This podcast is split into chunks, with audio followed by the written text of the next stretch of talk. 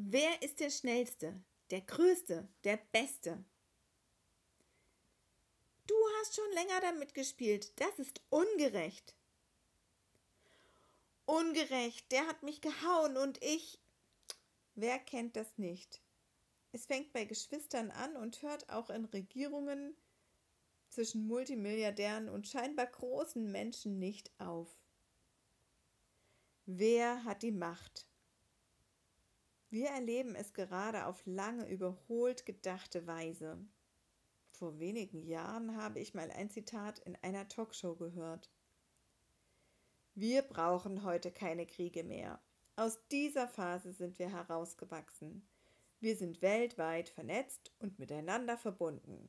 Kriege wird es in Zukunft nicht mehr geben. Und nun erleben wir eine Renaissance des Aufrüstens. Streit und Missgunst, Angst und Macht, Wetteifern und Kleinmachen bestimmen den Umgang zwischen den Ländern in der Welt. Und dann merke ich immer wieder, wie sehr es mir Mühe macht, wenn sich unsere Kinder streiten. Wenn jeder der Erste, der Beste, der sein will, dem alles gehört und der nicht nachgeben kann. Da bekomme ich ein Krummeln in den Bauch und möchte, dass wieder Ruhe und Einigkeit entsteht. Ich möchte gegenseitiges Verstehen und Kompromissbereitschaft. Da denke ich manchmal, ich könnte schnell ein Urteil fällen und die Kinder könnten dieses Urteil annehmen. Und dann wäre wieder Frieden. Können Sie sich vorstellen, wenn mir das schon mit meinen Kindern so geht, wie viel mehr ich mir das für die weltpolitischen Differenzen wünsche. Bei meinen Kindern habe ich gelernt, dass ein vorschnelles Urteil nicht hilft. Zuhören, gegenseitiges Stehen lassen und wahrnehmen, dann kann das manchmal Wunder bewirken. In der Politik, geschweige denn in der Weltpolitik, habe ich persönlich sowieso nicht viel zu sagen.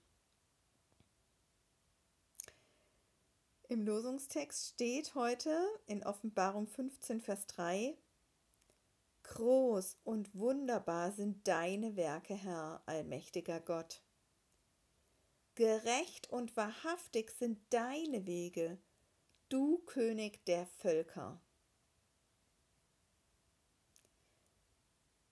Den Blick auf ihn. Er redet davon, welche Unruhen in der Welt sind.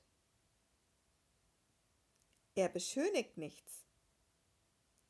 Die Offenbarung des Johannes gibt uns Einblick in das Machtstreben der Menschen und welche Konsequenzen es hat. Sie gibt uns Einblick in Gottes Gedanken dazu. Und so wie Mose schon singt, wie Jeremia feststellt und hier auch Johannes schreibt, Gottes Werke sind groß und wunderbar. Er ist der allmächtige Gott. Die Machtfrage, die ist geklärt. Gottes Wege sind gerecht und wahr. Er hat einen Weg durch diese Zeit und es kommt auf eine Entscheidung an.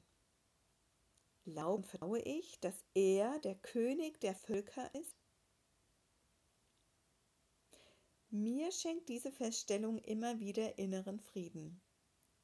Gelassenheit, wenn außenrum auch Unruhe ist. Ja, es ist so. Es kommen Zeiten, in denen wir uns immer neu entscheiden müssen. Stehe ich zu Jesus? Stehe ich dazu, dass er mein König ist? Halte ich an ihm fest, egal was rundherum passiert? Ja, das will ich. Und ich will einstimmen in das, was der Psalmbeter schreibt. In Psalm 92, Vers 6. Herr, wie sind deine Werke so groß, deine Gedanken sind sehr tief. Mit einem solchen König will ich unterwegs sein. Ihm kann ich vertrauen, an ihn hänge ich mich. Es grüßt Sie am 19. Februar aus der LKG Neustrelitz im Mecklenburgischen Gemeinschaftsverband Miriam Motzkus. Ich wünsche Ihnen einen gesegneten Tag, fest angehängt an diesen König der Völker, Jesus Christus.